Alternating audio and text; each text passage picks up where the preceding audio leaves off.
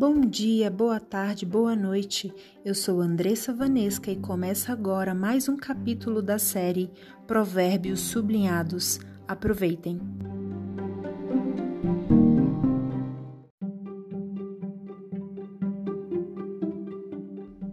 Provérbios 26 Elogiar um tolo é tão absurdo como cair neve no verão ou chover no tempo da colheita. A maldição não cai sobre quem não merece. Ela é como um passarinho que voa sem rumo. O chicote foi feito para o cavalo, o freio para o jumento e a vara para as costas de quem não tem juízo. Quem dá uma resposta séria a uma pergunta tola é tão tolo como quem a fez.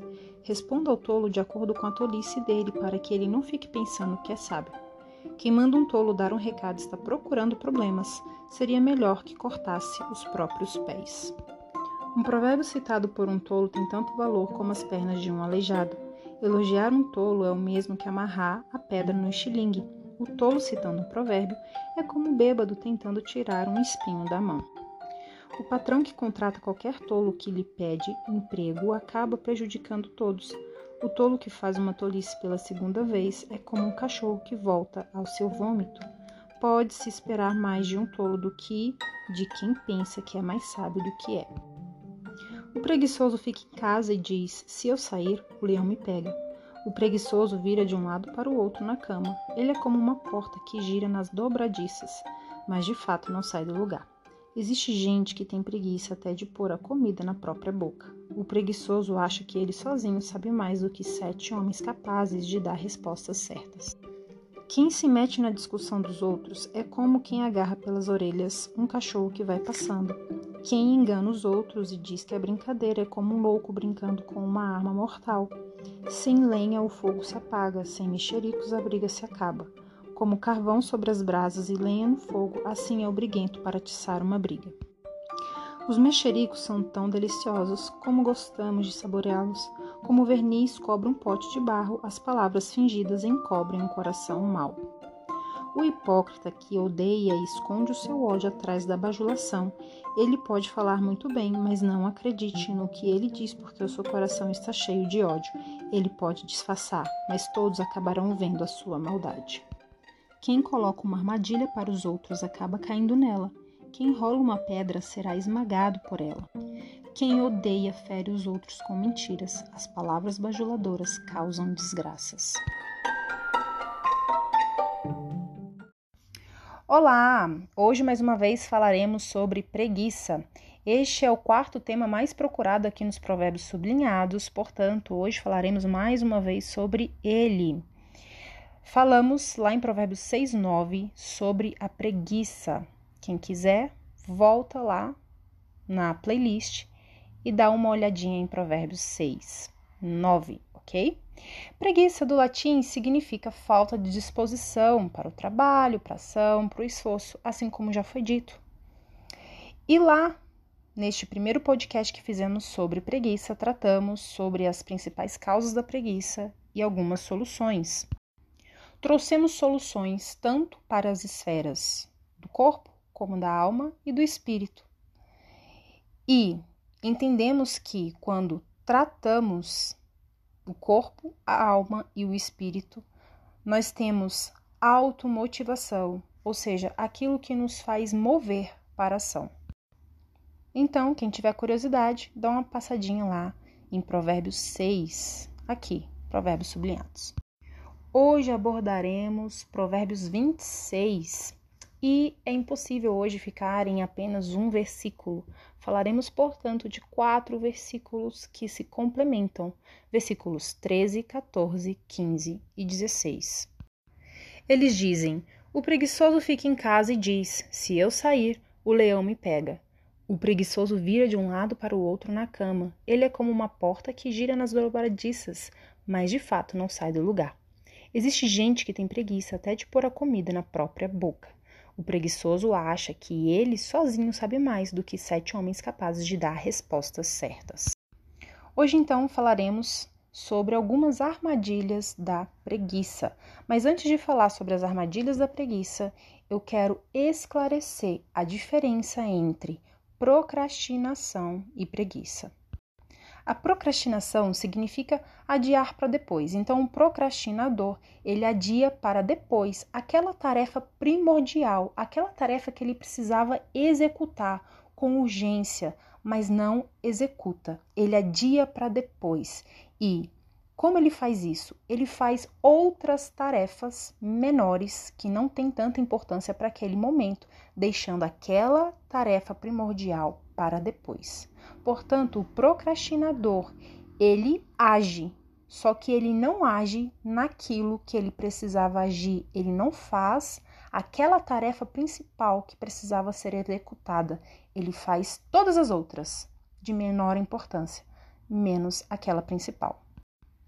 Em contraponto, o preguiçoso já é aquele que não faz nada, o preguiçoso simplesmente não faz, não sente vontade de fazer nada, nem as tarefas de alta importância e nem tarefas de menor importância. Simplesmente não faz.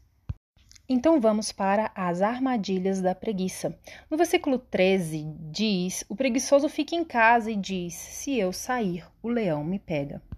Aqui, compreendendo que preguiçoso é aquele que simplesmente não faz e não faz nada, podemos ver que o preguiçoso costuma inventar desculpas para não agir.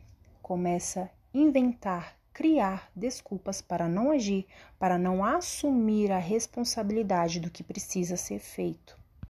E ele conta tanto essa desculpa que acredita. Aliás, tudo aquilo que comunicamos gera pensamento, sentimento, uma crença, uma crença negativa de inação, ou seja, que se eu sair, o leão me pega.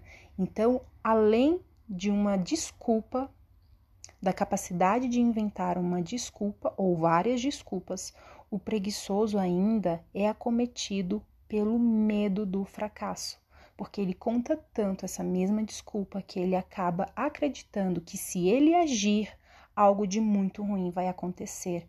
Ele vai fracassar e, portanto, ele continua não agindo. Portanto, a primeira armadilha da preguiça é inventar desculpas, não assumir a responsabilidade, que tem como consequência o medo do fracasso. O versículo 14 diz que o preguiçoso vira de um lado para o outro na cama e ele é como uma porta que gira nas dobradiças, mas não sai do lugar.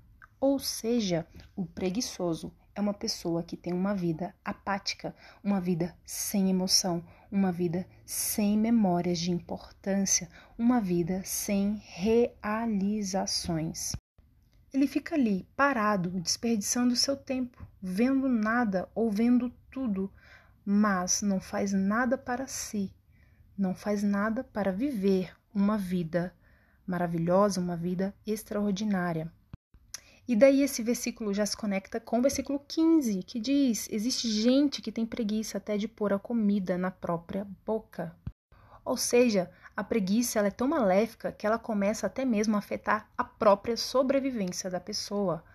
Comer é um ato de sobrevivência. Todo ser humano precisa comer, senão, todos sabem, o corpo definha pela falta de alimento.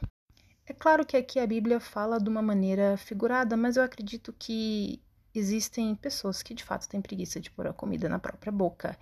E, portanto, sendo de maneira figurada ou não, o que este versículo quer dizer é que a preguiça ela atinge a sobrevivência da pessoa, começa a prejudicar a sobrevivência da pessoa, ela começa a viver uma vida sem vontade, sem querência, e isso traz espaço para outras questões como depressão. Depressão, segundo a Organização Mundial da Saúde, é a maior causa de doenças e invalidez no mundo. E ainda, a Organização Mundial da Saúde, numa pesquisa feita neste ano, em 2022, afirmou que a depressão será a doença mais comum no mundo em 2030. Inclusive, afetando mais pessoas do que o câncer e doenças cardíacas. Inclusive, a depressão pode levar ao suicídio e hoje o suicídio é a segunda principal causa de morte entre jovens de 15 a 29 anos. O suicídio é o ato de causar a própria morte de maneira intencional. E 90% dos casos de suicídio são evitáveis, e são evitáveis porque são motivados por questões mentais, por adoecimento mental, ou seja, é uma questão de saúde mental. Eu acho que já deu para ficar claro que um elefante puxa o outro, ou seja, a preguiça, ela não termina em si mesma. Ela puxa outras questões, outros sentimentos, outras doenças que têm por objetivo final dar cabo à própria vida. Nossa, Andressa, mas que exagero! Será que seria um exagero mesmo? Se considerar que o preguiçoso é aquela pessoa que não tem vontade de viver, apesar de estar viva, respirando, não tem vontade de viver, essa pessoa já está morta emocionalmente, espiritualmente. A morte do corpo é apenas uma questão de tempo, então tenha cuidado. Preguiça é assunto sério e deve ser combatida. Recapitulando, primeira armadilha, então, o preguiçoso dá desculpas. Segunda armadilha, tem uma vida apática sem realizações. Terceira armadilha: o preguiçoso não tem vontade de viver e isso pode levar à depressão, que leva ao suicídio. A terceira e última armadilha da preguiça abordada hoje está no versículo 26. O preguiçoso acha que ele sozinho sabe mais do que sete homens capazes de dar respostas certas. Esta armadilha chama-se presunção. A presunção nada mais é do que achar que se sabe mais do que qualquer outra pessoa e porque se sabe mais, não se precisa aprender, não se precisa fazer nada, porque afinal de contas já atingi o meu máximo. E o problema da presunção é que a presunção reforça a falta de ação. Porque eu já alcancei o meu máximo, eu não preciso mais me esforçar, fazer alguma coisa para evoluir. Agora as outras pessoas precisam, eu não. E a presunção nada mais é do que um dos componentes do orgulho, assim como a arrogância, a vaidade e alguns outros. Logo, o preguiçoso é orgulhoso e orgulho é desobediência. O orgulho desagrada a Deus. Em outras palavras, preguiça é pecado. É pecado porque Deus criou cada ser humano com um propósito. Portanto, cada ser humano tem uma missão e precisa agir sob essa missão, debaixo dessa missão. E quando nós não fazemos, por preguiça, estamos deixando de cumprir o propósito de Deus e, portanto, pecando contra Deus. Claro que existem outras armadilhas da preguiça, de certo, quis trazer apenas algumas para nossa reflexão. E você? Você é preguiçoso? É procrastinador? Existem coisas a serem feitas na tua vida e você está deixando para depois? Qual é a desculpa que você está dando? O que é que está causando essa desmotivação? Pense nisso.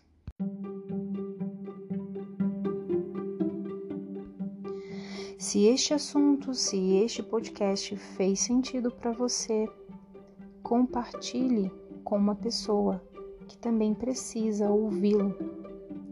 E claro, lembre-se sempre: o preguiçoso, ele tem uma vida apática, sem realizações. O preguiçoso já está morto. Portanto, não queira ser preguiçoso antes automotive-se. Automotive-se. E, mais uma vez, lá em Provérbios 6, existem algumas soluções para a preguiça. Confere lá. Lá em Provérbios sublinhado 6.